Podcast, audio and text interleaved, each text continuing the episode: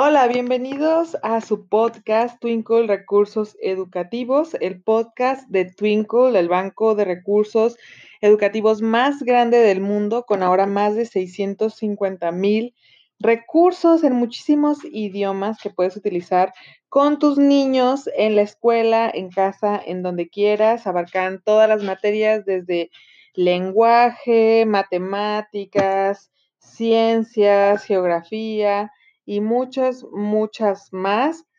Pueden encontrar recursos en inglés principalmente, pero también tenemos muchos recursos en español. Y si creas tu cuenta, que es totalmente gratis crear una cuenta, puedes bajar todos los recursos que tenemos gratis y también tenemos la membresía donde puedes acceder al total de los recursos. Eh, te recomiendo crear una cuenta, es muy sencillo, solo dejas tu correo y contraseña y ya puedes descargar los recursos gratis que todos los días subimos en nuestras redes sociales.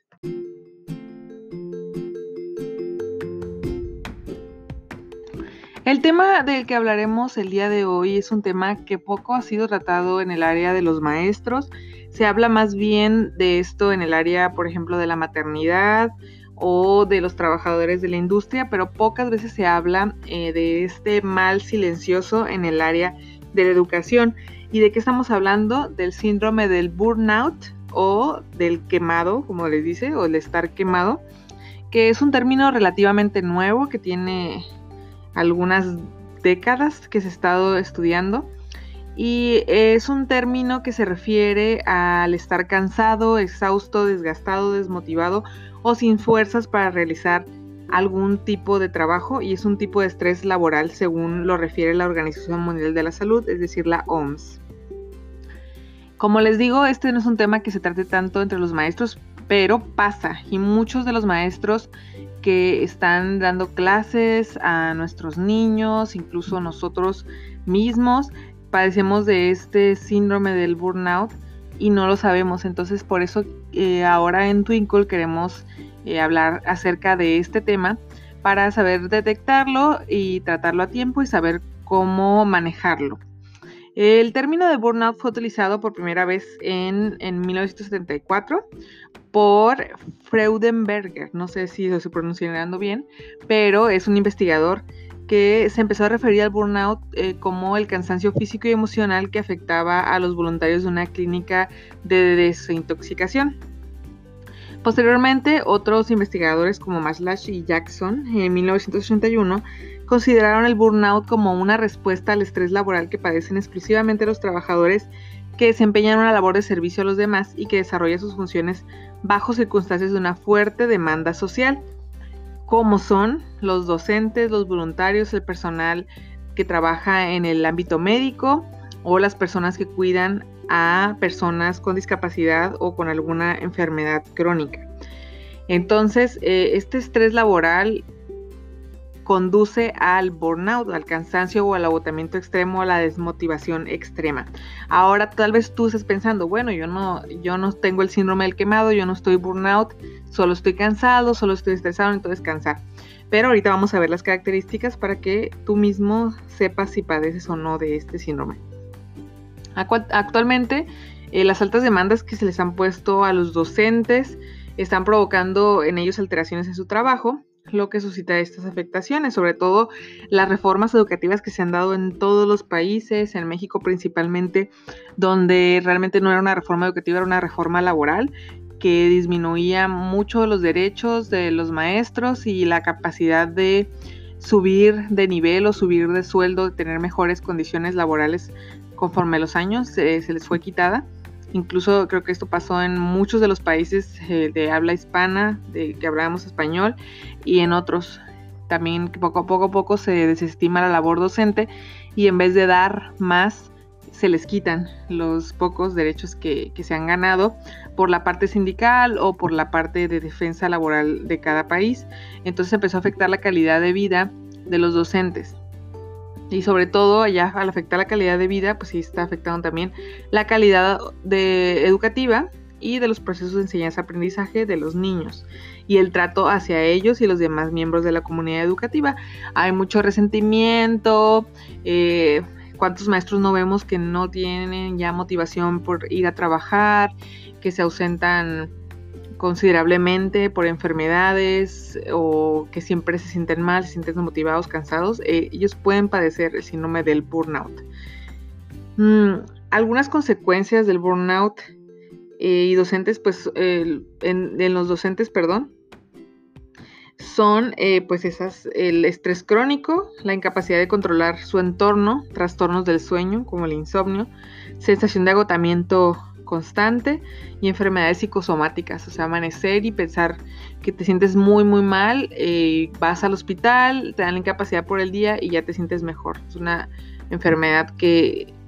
que digamos que aparece y desaparece como para evitar el estrés de estar frente a la tarea. Se calcula que el 90% de los maestros sufren o han sufrido del síndrome del burnout en algún momento de sus carreras o que lo sufren de manera crónica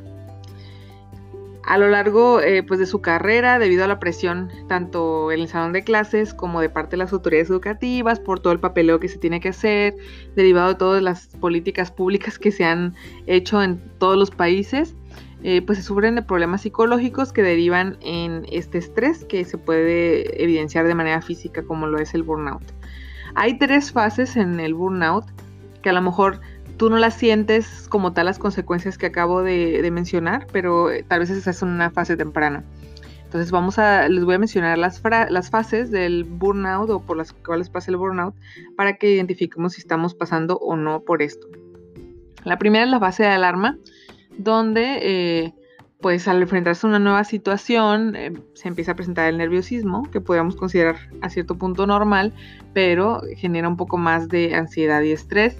Hay tensión muscular, sobre todo en el área de los hombros y el cuello. Eh, nuestros músculos se empiezan a hacer bolita. A lo mejor necesitamos eh, un masaje o tener eh, alguien, un fisioterapeuta que nos ayude a, a deshacer esos nudos en los músculos del cuello y de los hombros.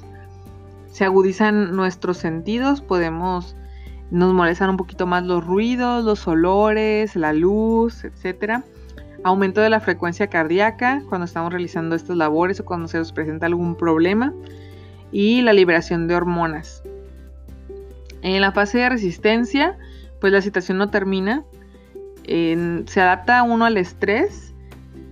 y puede manejarlo más o menos, pero llega un momento en que se explota. Hay resistencia a las tareas, como que no quieres hacerlo, te da flojera, empiezas a compartir memes de, que no me quiero levantar, pero yo soy el maestro. y hay una elevación de la glucosa y también de la presión arterial. Puede haber como momentos en que se te baje la presión o que se te suba la presión y a lo mejor aparece justo antes de ir a la escuela o antes de ir a un curso o antes de ir a una reunión o cuando pasa algún evento eh, importante en la escuela, como una llamada de atención, un problema con un padre de familia o con un niño, etcétera. Puede ser esa fase de resistencia. Y al final, la tercera fase es la fase de agotamiento, es cuando ya estamos en un estrés severo, que ya no podemos dormir, ya no podemos descansar, realmente ya no estamos disfrutando lo que estamos haciendo, las reservas físicas y psíquicas están agotadas, ya explotamos entre cualquier cosita que pasa, ya le estamos gritando mucho a los niños, estamos enojados con los padres de familia, nos peleamos con el director, con el compañero y perdemos la capacidad de respuesta razonable. Eh, como les decía, podemos explotar o podemos quedarnos inmóviles ante ciertos problemas que a lo mejor antes resolvíamos bien y ahora ya no,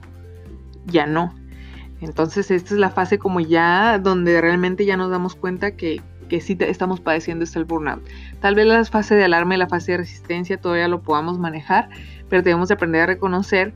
que estamos a punto de llegar a la fase de agotamiento. Y la fase de agotamiento es algo que por lo que el 90% de los maestros vamos a pasar y es posible que la estemos evitando. Por ejemplo, a lo mejor llegamos a la fase de resistencia, nos relajamos un poquito y bajamos otra vez un poquito más y luego volvemos a subir y volvemos a bajar. Aquí el, vamos a estar como que equilibrando, tratando de equilibrar las cosas para no llegar a la fase de agotamiento, que es cuando ya vienen las consecuencias que les mencionaba, lo del estrés crónico, la incapacidad de controlar tu entorno, trastornos del sueño, sensación de agotamiento crónico y enfermedades psicosomáticas que es donde ya vamos a requerir una ayuda profesional. Claro que si podemos conseguirla desde antes, mucho mejor para irlo controlando, pero si ya llegamos a, la etapa de agotamiento, ya no hay vuelta atrás y tenemos que eh, tener ayuda, sobre todo ayuda psicológica. Esto no es una enfermedad o algo que te puedan dar una pastilla y ya te relajes, es algo que tenemos que controlar desde la mente y va a influir en nuestro cuerpo. ¿Y cuál es el tratamiento? Es la terapia, el hacer pues el limpiar nuestra mente con otras cosas, hacer técnicas de mindfulness, colorear mandalas, que por cierto tenemos eh, recursos en Twinkle para colorear mandalas y técnicas de mindfulness muy buenas. Hacer, por ejemplo, crucigramas, ejercicios de sudokus, juegos, eh, tratar de, darle la vuelta a lo que estamos haciendo. Si estábamos trabajando mucho con el pizarrón, ahora hay que trabajar más con, juegos, con cosas interactivas hacer algo diferente, hacer deporte, eh, tratar más la parte física en la escuela y en lo individual. Y todo eso nos va a ayudar a darle la vuelta al síndrome del burnout y tratar eh, de hacer esta, esta parte de motivarnos un poquito más en el trabajo. Pero como les decía, si ustedes han probado esto de, darle la vuelta y hacer cosas nuevas, de probando todos los recursos que, tienen disponibles y no nada funciona, se siguen sintiendo con este agotamiento, falta de motivación, lo mejor será acudir a un psicólogo para recibir ayuda profesional. Y poco a poco verán que esto se va a ir resolviendo, se va a ir equilibrando. E, este problema, el burnout, se da principalmente por la falta de motivación, el trabajo monótono y repetitivo así como la ausencia de valoración por parte de las autoridades y de que nos digan, no, esto está muy bien. Entonces tenemos que buscar la forma de sustituir estas cosas.